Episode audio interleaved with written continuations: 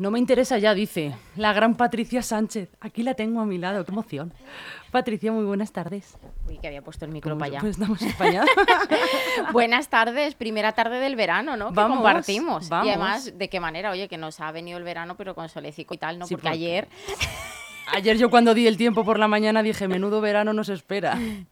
yo, ilusa de mí, porque no me hago caso de mi madre que me dice el tiempo siempre, no, no lo leí y me traje sandalias y todo, porque Uy, decía, si ya estamos mía. en verano, pues nada. Qué horror, Chorreando. qué horror, qué chancleteo. Total. Además que no hay cosa que más rabia me dé ¿eh?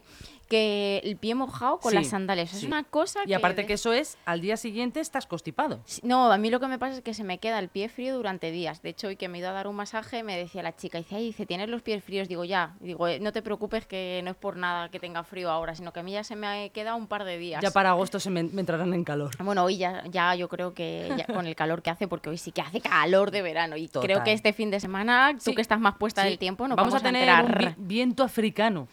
O sea, que no tiendas en la calle porque ya sabes cómo va a entrar la ropa.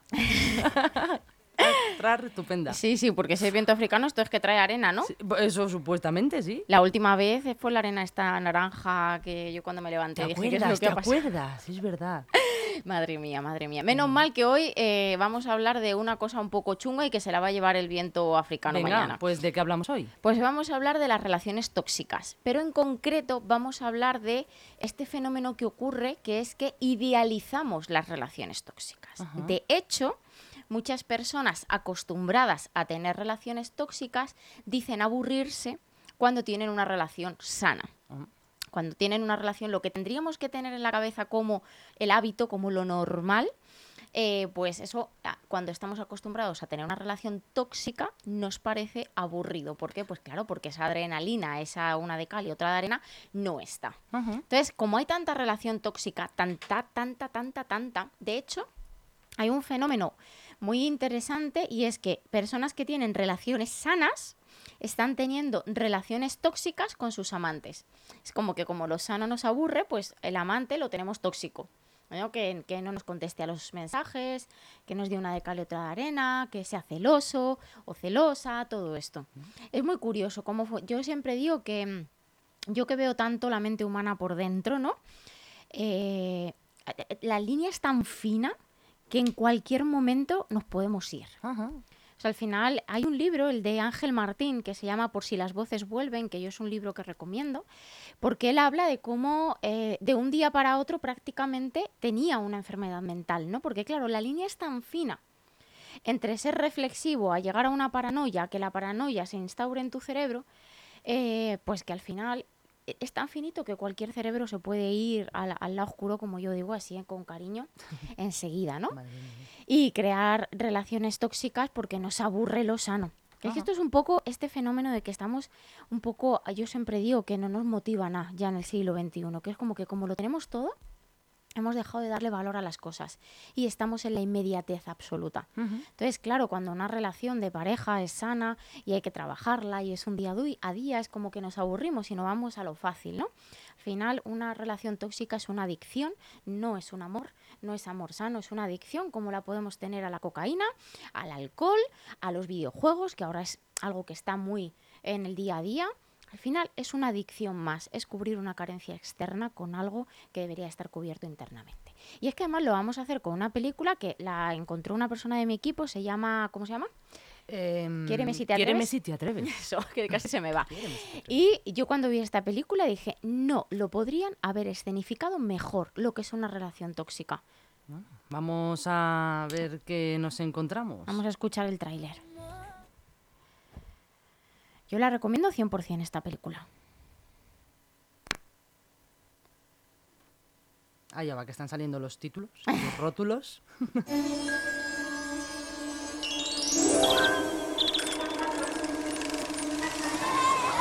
Julián y Sofía eran dos niños traviesos.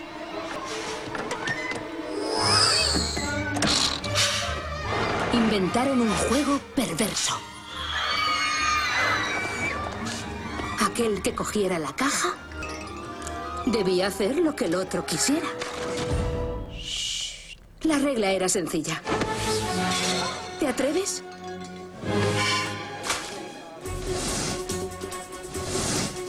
Pero según fueron creciendo, las apuestas se hicieron más altas. Y los desafíos más peligrosos. Hasta que el juego dejó de ser divertido para convertirse en una obsesión. Jugaron con el amor. Jugaron con el sexo. Jugaron con la vida misma.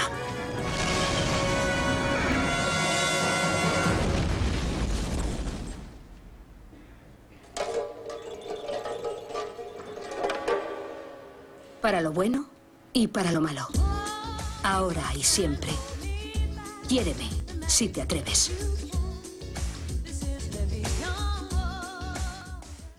Yo no me atrevería, ¿eh? Yo no lo tengo nada claro. Yo, desde luego, sí, a los que nos están solamente oyendo y no lo han visto, yo les recomiendo 100% que se metan y vean por lo menos el tráiler, ¿eh? Se van a enganchar. Eh, la película, repito, por si alguien no lo ha cogido, es Quiéreme si te atreves. Y la verdad es que, eh, o sea, la- yo mm, al principio, claro, como es una película que no conoce nadie, básicamente, eh, porque es como, ¿cómo se llama esto? Que el eh, cine... O sea, que no es el cine taquillero. Pues no cine taquillero. Vale. Dejémoslo ahí. Yo que si no, no estar hasta mañana pensando, porque a mí tampoco se me ocurre. El- entonces, eh, no, no es una película muy conocida, pero ostras, es que es muy difícil escenificar una relación tóxica de una manera simbólica eh, ta- tan bien, ¿no? Tan bien hecho. O sea, al final, ¿de qué va la película? Pues la película va de dos niños, evidentemente, ninguno de sus padres.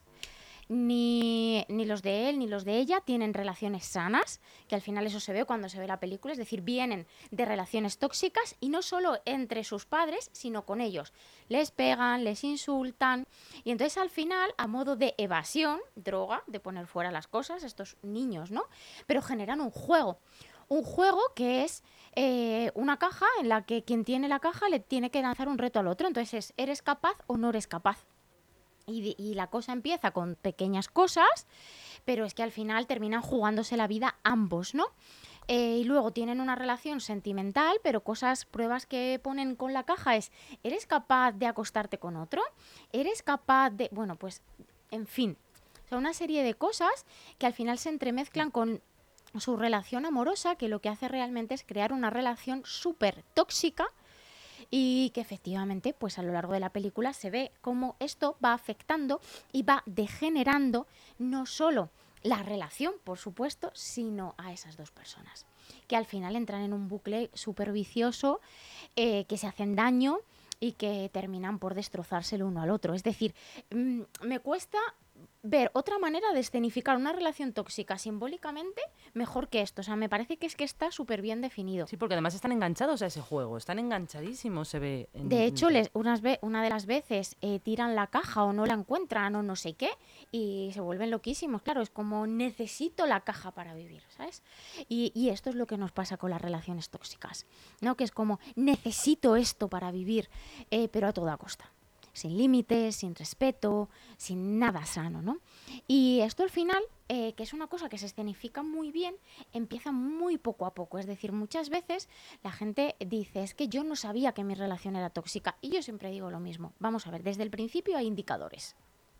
¿no? Si hay control, si hay celos, si un día esa persona está y te escribe, pero luego pasan cinco días y no te escribe. Una cosa que ahora es muy común es que no te respondan los mensajes o las llamadas, pero sí te respondan por redes sociales. Es una cosa muy común. O le dé me gusta a algo de redes sociales, ¿no?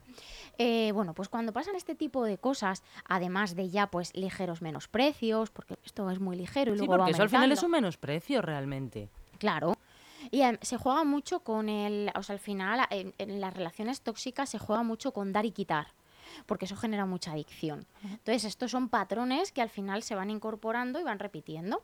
Eh, pues eso, pero menosprecios ya me refiero a, eh, no, tú no lo hagas que no sabes, o sea, cosas más sutiles que aparecen, que es pues, no, tú no lo hagas que no sabes, no, esto mejor lo hago yo que tú no eres capaz, eh, anda, ¿qué vas a opinar tú? O cuando estás hablando que te corten.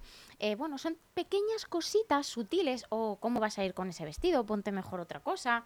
Son cosas que al principio queremos no verlas, pero ya desde el principio están. Pero como en todo lo tóxico, al final yo no me hago alcohólico de un día para otro.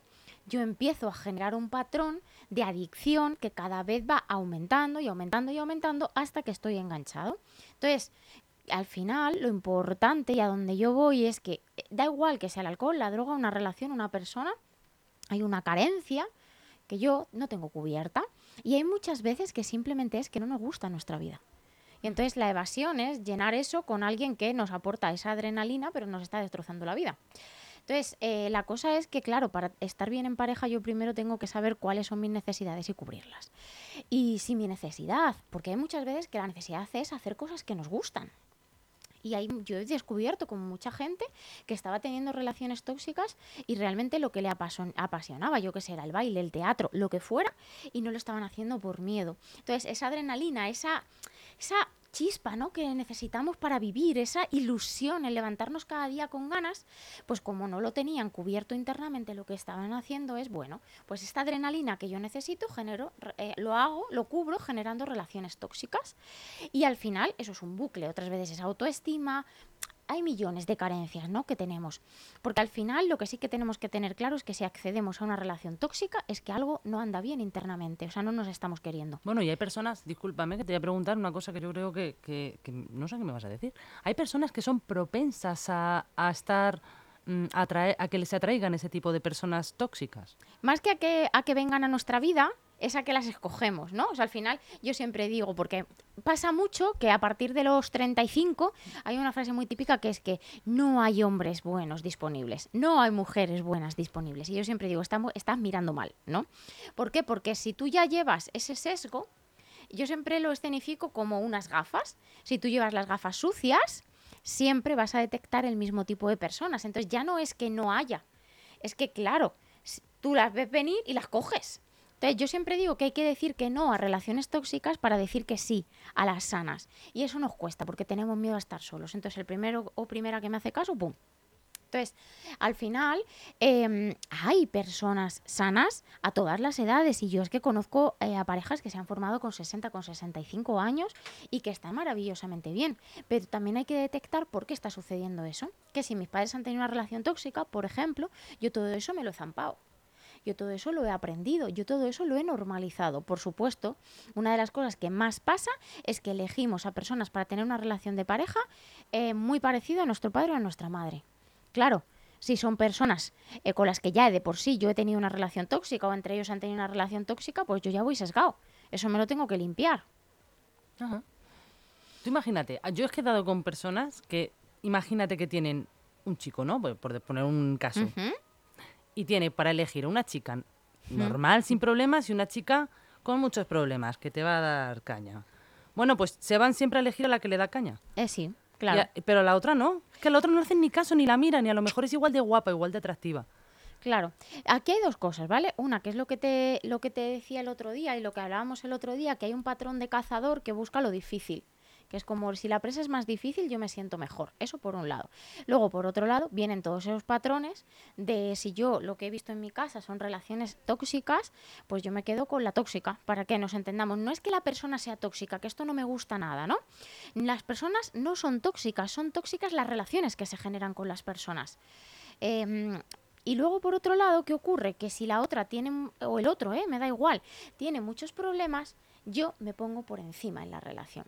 Y esto pasa mucho, esto se llama el rol salvador y tiene que ver con los personajes que al final cubre carencias propias. Es decir, yo me cojo, esto es lo que piensa el cerebro pero muy inconsciente, una que esté muy mal para que yo la pueda cuidar y siempre se quede conmigo, no me vaya a abandonar. O porque él también o ella se siente inferior y quiere a alguien que, se siente, que sea más inferior que él. Que, que, parezca que es más inferior, sí, efectivamente. Esto siempre, claro, es lo mismo, ¿no? Si, me, si yo pienso que alguien me va a abandonar es porque yo no me siento válido para un buen amor. Entonces, ¿yo qué hago? Busco a alguien con muchas carencias que yo pueda cubrir. ¿Para qué? Para que de esa manera el otro no me pueda dejar, porque yo estoy por encima de. Claro, ¿qué ocurre? Que esto es súper tóxico porque entran en un bucle en el que los dos entran en dependencias, en control, en celos, y de ahí se van generando otros problemas y cuando uno de los dos quiere salir de esa toxicidad se hacen mucho daño. Y esto pasa fundamentalmente porque, porque no sabemos estar solos. Es que al final pasa por eso, ¿no? Porque es como, como tengo tanto miedo a quedarme solo, cojo a alguien que sepa que no se va a ir.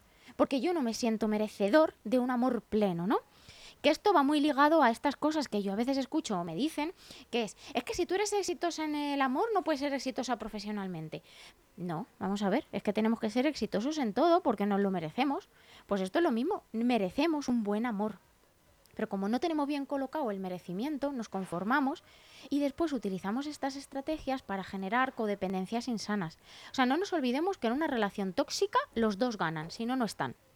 El cerebro no hace nada por lo que no obtenga una ganancia. ¿Cuál es la ganancia? Pues uno ponerse por encima y el otro protección.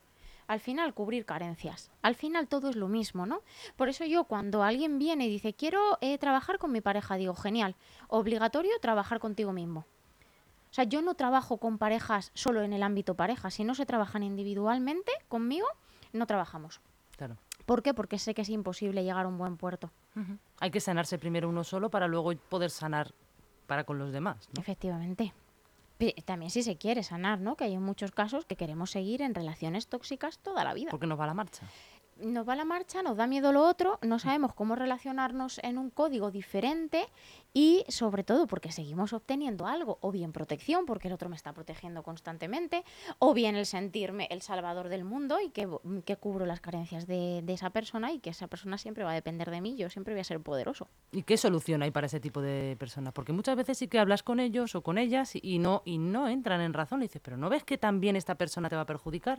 Lo primero es darse cuenta. Si no se dan cuenta, mm, yo siempre digo que el ser humano es el único ser que se tropieza dos, tres, cinco, cincuenta, doscientas veces con la misma piedra y sigue, y sigue, y sigue, ¿no? Eh, porque nos da mucho miedo cambiar patrones. Estamos muy instaurados y nos da mucho miedo el cambio. Y una vez que se toma la decisión, ahí es cuando se puede intervenir. Pero si una persona no se da cuenta, yo siempre digo, no hay nada que hacer. De hecho, hay personas que por mucho que tú se lo expliques, ellos van a seguir diciendo que lo suyo es sano. Esto es como que los celos son buenos, porque si no, no te interesa tu pareja. Pues bueno, oye, yo siempre digo, cada uno es dueño y tiene el, la- el derecho a creer lo que quiera. Pero los celos no son buenos.